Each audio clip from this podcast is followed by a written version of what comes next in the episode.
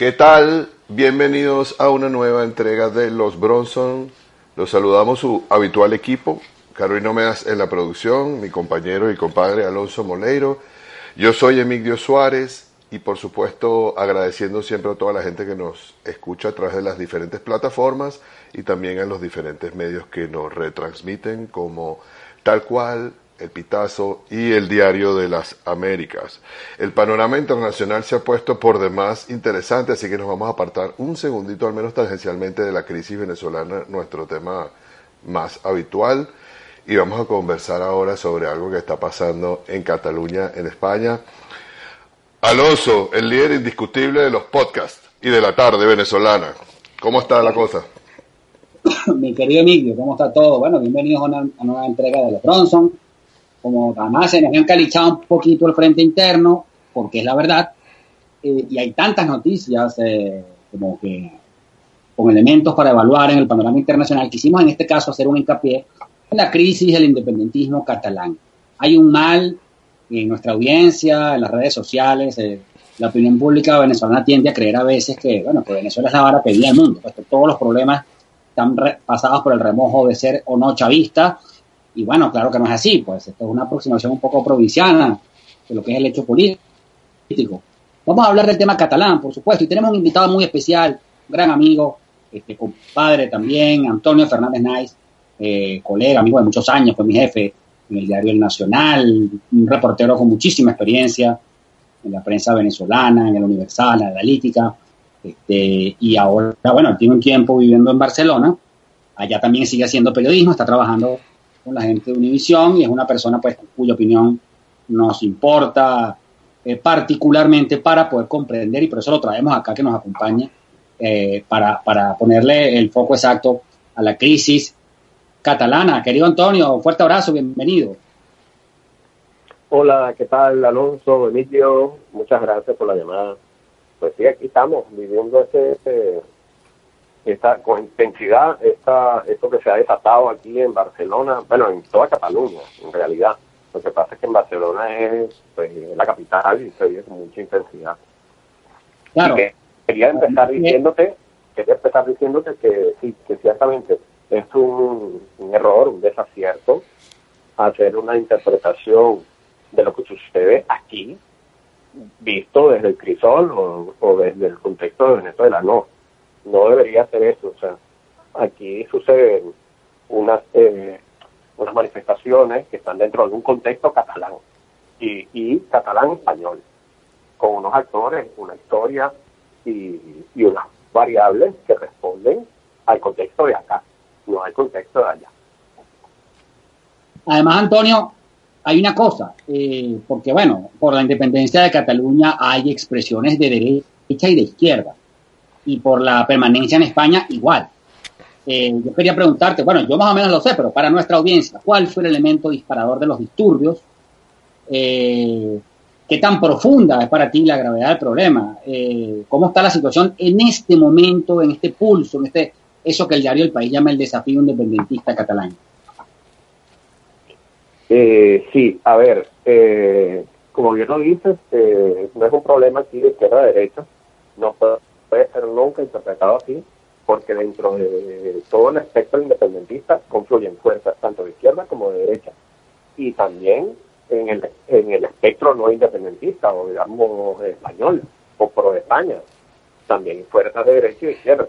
Es decir, estas, estas son eh, dos ejes que se cruzan, izquierda-derecha y el independentismo y España. Entonces eso genera cuatro cuadrantes. Entonces, pues están cualquiera de ellos. A ver, la situación es la siguiente.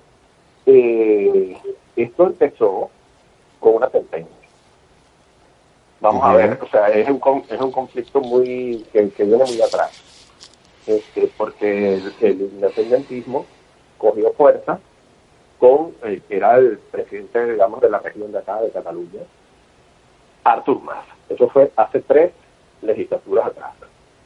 Y armaron un relato que fue cogiendo fuerza, sustancia, y pues finalmente en el año 2017 se hizo un referéndum no pactado y no legal, preguntándole a los catalanes o a una parte de los catalanes si querían que Cataluña se separara de España. Es algo que no está contemplado en la Constitución ni en ninguna ley. Pero bueno, este, ellos se aferraron al derecho de la autodeterminación de los pueblos, que es lo que siempre han invocado.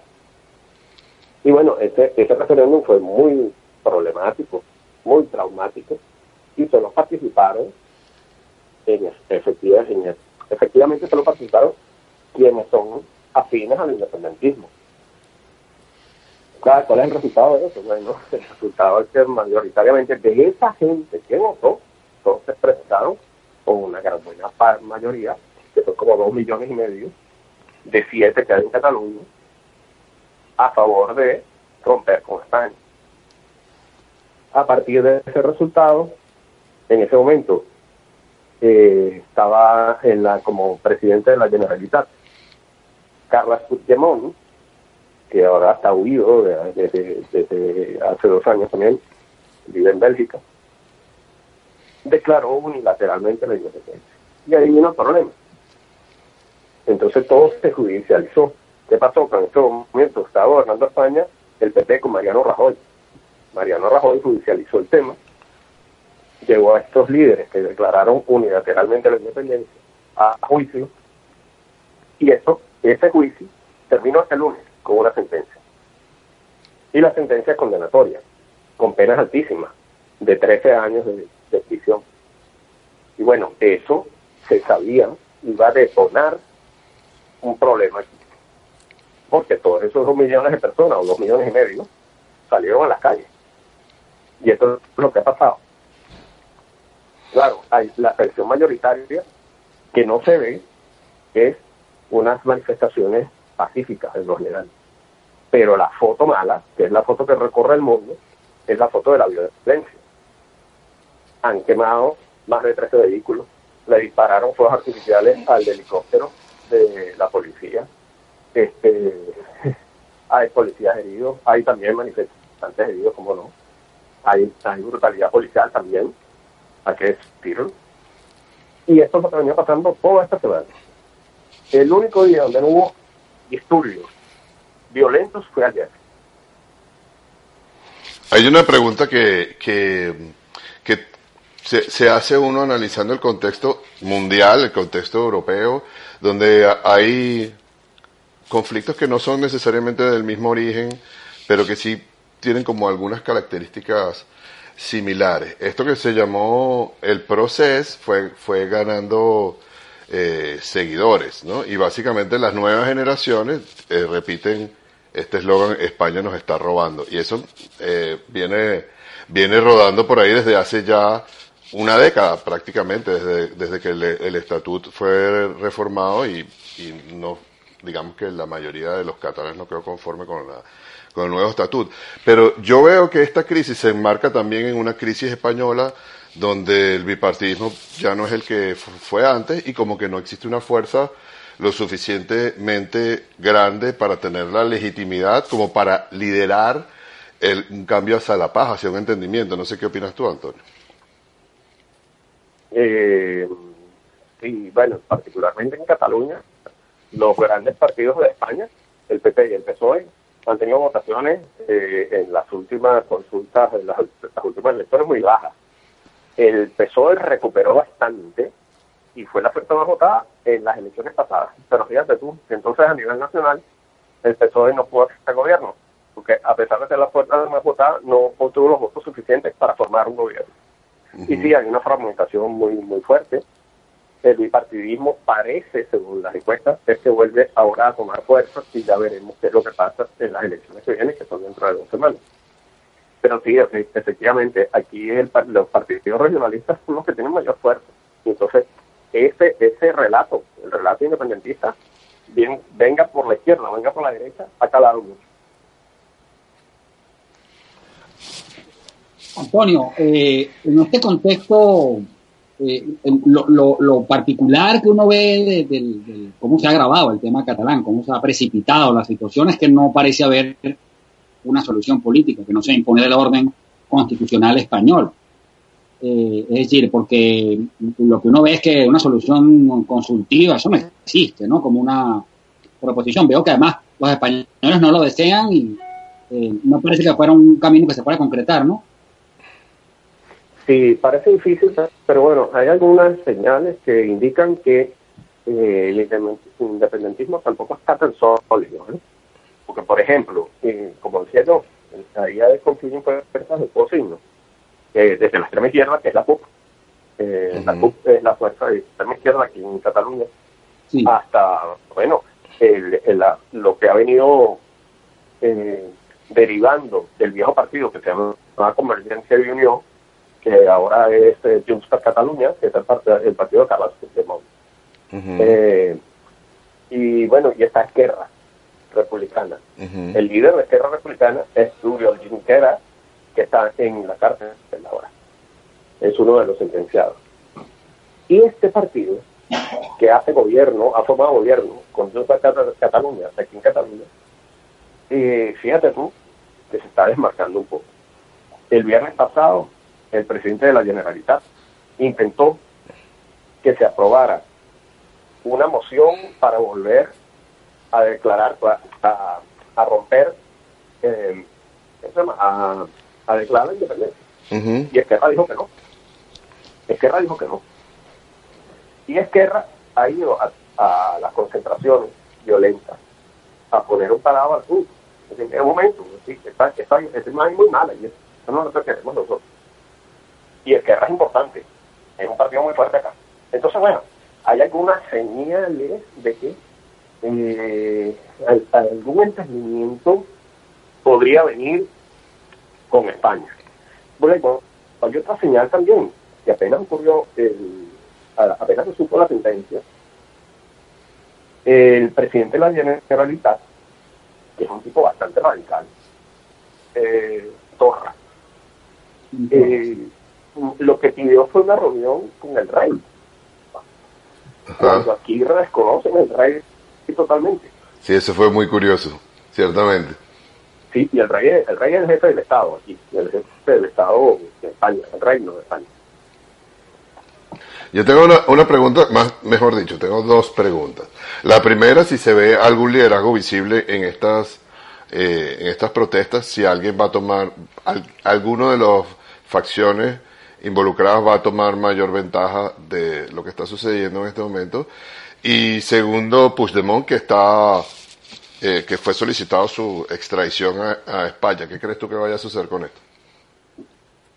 Bueno, eh, eh, la primera, bueno, las, vamos a ver, estas protestas de calle, en general las convocan dos organizaciones que han sido independentistas de por siempre, de toda la vida que son eh, la Asamblea Nacional Catalana, se llama así, es una organización, eh, y la otra se llama Omnium Cultural. Son los que han organizado las grandes movilizaciones. Estas movilizaciones generalmente son pacíficas, pero también por otro lado, tiene como una capa este, que articula a, a nivel más bajo todo lo que son las movilizaciones, atacar a la gente de la casa para, llevarla a los sitios, que son los CDR. Los CDR son los comités de defensa de la República. Entonces, estos CDR se han organizado de una manera increíble. Bueno, eso a nosotros más o menos nos suena. Correcto. en Venezuela, sí, en Venezuela más o menos hay una cosa parecida, ¿no? De gente que saca la, y organiza y, y, mueve la, el asunto. y ahora ha aparecido otra, otra organización subrepticia que se llama Tsunami Democrático, que son los que han convocado las protestas más violentas. Y son los que el gobierno, el gobierno central de España, les ha anulado, les ha tumbado las páginas web. Aunque ellos, bueno, ellos siempre usan cosas encriptadas y eso, y por ahí se mueven, es difícil, no se sabe quiénes son, pero son los tipos que son un poco más, más aguerridos y más, que, que usan más el choque pues, contra las autoridades. Y bueno, ayer salió un reportaje muy, muy interesante en el diario El País, este, en el que explica más o menos quiénes están detrás de todas esas protestas y, y no solo catalanes, ¿eh? hay gente anarquista que viene de todos lados, de, pararon unos tipos que venían de Alemania también, o sea, aquí se reúne un montón de gente, no solo de catalanes. Ahí estábamos Y la leyendo. otra pregunta, la otra pregunta para terminar. Bueno, se, se solicitó, se solicitó una orden de aprehensión, pero él está en Bélgica. Y fíjate tú que en Bélgica también hay un problema parecido, porque hay una gente que también se quiere separar. Sí. Ahora, Antonio, se refugia ahí. Entonces, bueno, nada, esta orden está como, como en pausa, porque se la regresaron a España y ahora el juez, hay, es un procedimiento tortuoso, el juez tiene que mandarlo al Tribunal Supremo, el Tribunal Supremo tiene que volver a mandar la orden traducida, en fin, es difícil. Él ahora está tranquilo. Antonio, eh, en este contexto, eh, ¿cómo funciona el gobierno, o sea, el, el- el ejecutivo catalán en este marco? Eh, son fuerzas separatistas, hubo elecciones en Cataluña y eh, eh, él, él- él tiene que obrar en una circunstancia en la que probablemente él no quisiera estar, pero bueno, él, él sigue formando parte de España. ¿Cómo es la relación de Quinto Ra con, con, con, con Madrid? ¿Cómo, cómo, cómo, ¿Cómo se gestiona eso cotidianamente en, en medio de tanta tensión y siendo tan, ya tan declaradamente secesionista? Ya, eh, pero mira, eh, la cosa funciona, o sea, es, es increíble. O sea, Mm. eh, a un venezolano sobre todo le sorprende, porque por ejemplo, ellos por ejemplo convocan un cacerolazo. Este, este, estoy poniendo un ejemplo muy, muy manido, pero ellos convocan un cacerolazo a las 9 hasta las 9 y 15 y se cumple. O sea, eso ya sucedió en Caracas y eso no, no se cumple nunca. ¿no? Entonces ellos son organizados para algunas cosas, lo que quiero decir. Es decir, Claro. el, el gobierno sigue funcionando. Hace el trabajo que tiene que hacer. Eh, Se, se interrelaciona con los pares que tienen que interrelacionarse en, en- con el gobierno central en Madrid. Este, circula las partidas y ejecuta las partidas que, que tienen que ejecutar. Entonces, si vas para el médico, el médico está ahí, los servicios no se paran, salvo este, cuando hay una huelga general y, y además mantienen los beneficios mínimos. Es decir, el gobierno sigue. Eh, eh, en una situación, sí, de cierta precariedad política y inestabilidad política, porque no sabemos en qué va a parar esto. Yo creo, creo que esto va a seguir así una especie de pauta, es una interpretación que yo hago, hasta que se, se, se sepa el resultado de las elecciones.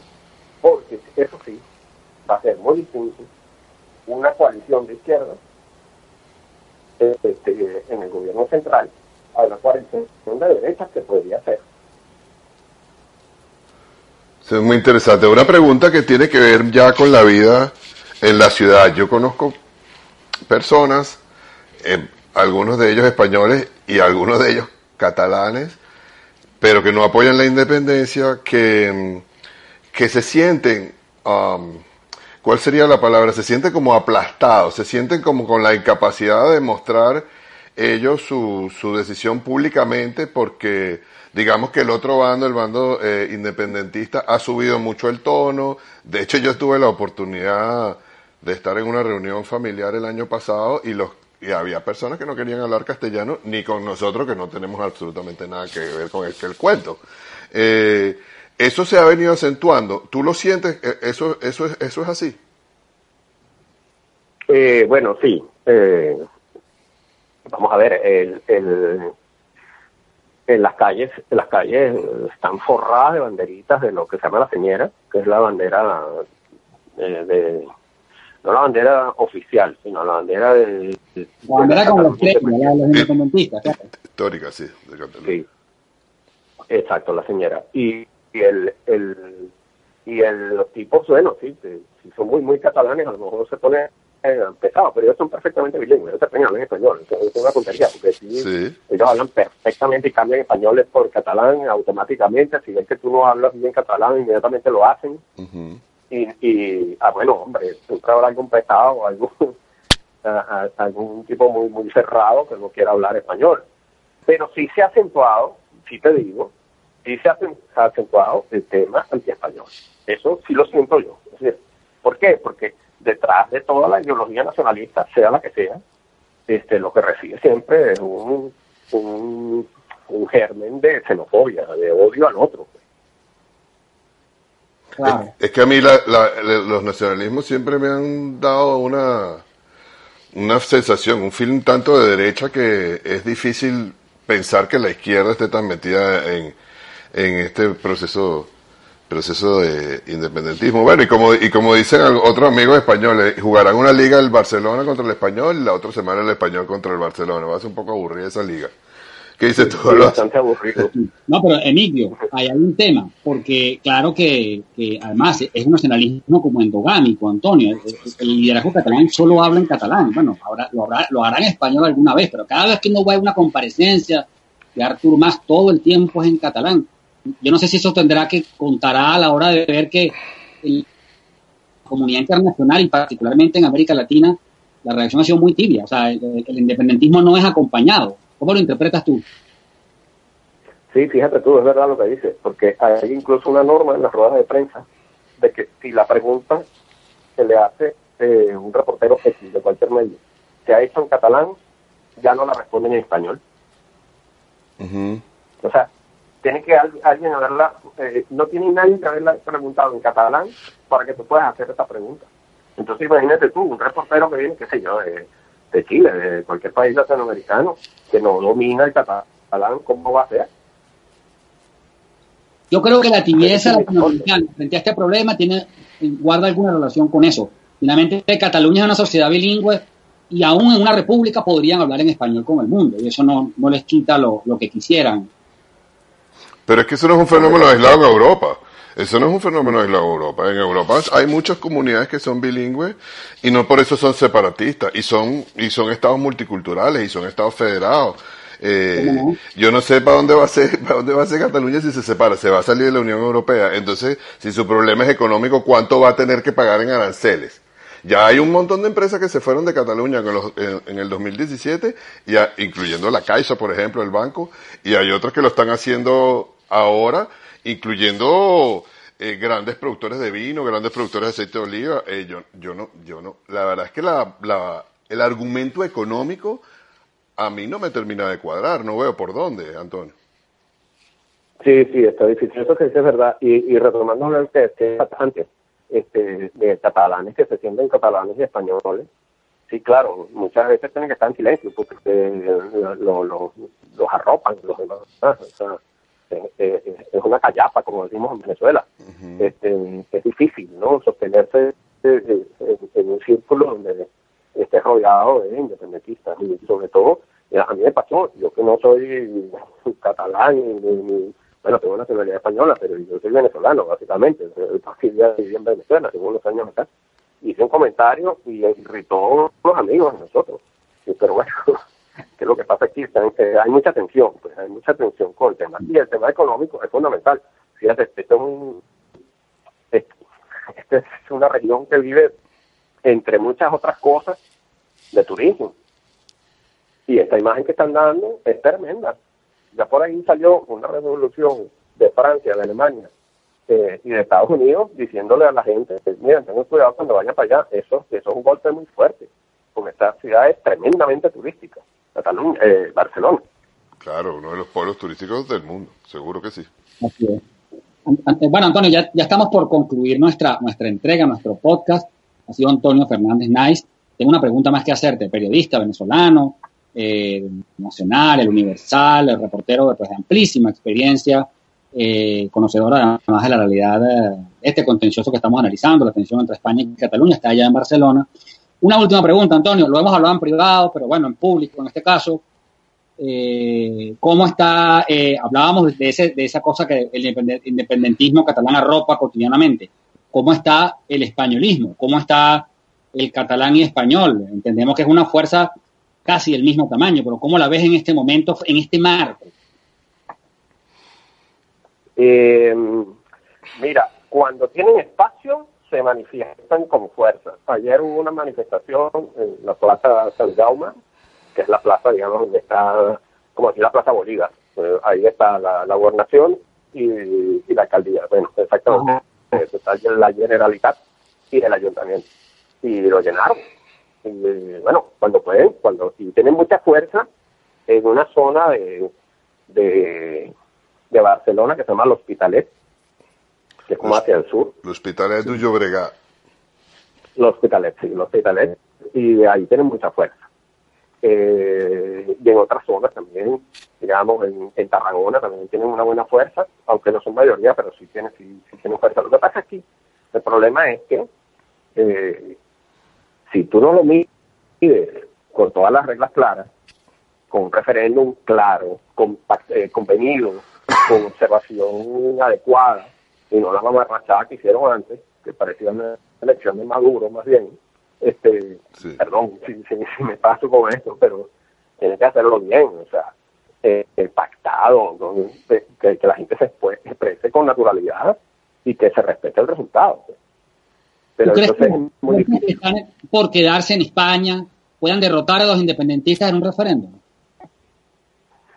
Mira, hace un, eh, si lo hubiesen hecho bien eh, en el 2017, yo estoy seguro de que sí. Ahora no lo sé muy bien. Sí, habría que La única manera es hacerlo bien. Bueno, Antonio, eh, hemos terminado nuestra entrega, nuestro podcast. Queremos agradecerte infinitamente, bueno, que nos hayas acompañado. Vamos a estar pendiente a ver si podemos volver a hacer otras consultas respecto a la realidad española y catalana. Eh, pero bueno, en principio, muy agradecido de que hayas estado acá con nosotros. Muchas gracias, Antonio. muchas gracias a ustedes también, muchachos. Bien, ha sido Antonio Fernández Nice, eh, periodista venezolano, experimentado, periodista venezolano en este momento en Barcelona, evaluando esta crisis en medio de Cataluña. Que bueno, eh, la conclusión que tenemos inmediata no parece haber de, momento solución política a este tema. O sea, una tensión que habrá que administrar. ¿no? Desde 1714, más o menos, está esta situación.